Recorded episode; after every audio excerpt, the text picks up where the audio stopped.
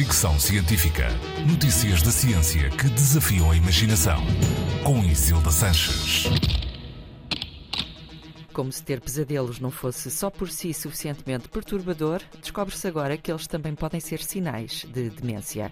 Um estudo publicado no The Lancet sugere que os pesadelos podem tornar-se comuns vários anos e até décadas antes de se instalarem os sinais de demência, funcionando assim como sintomas de aviso para futuro declínio cognitivo.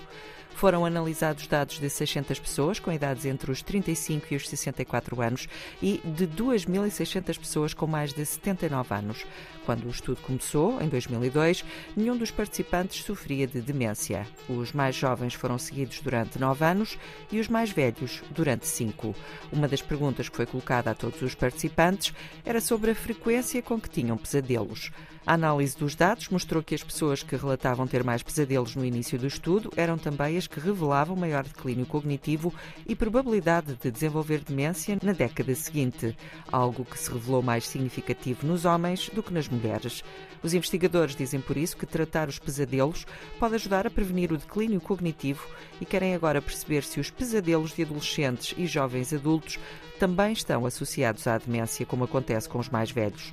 Este estudo pode não apenas esclarecer a relação entre sonhos e demência, mas também ajudar a perceber o fenómeno e a dos sonhos que continuamos a não compreender completamente. Fricção científica.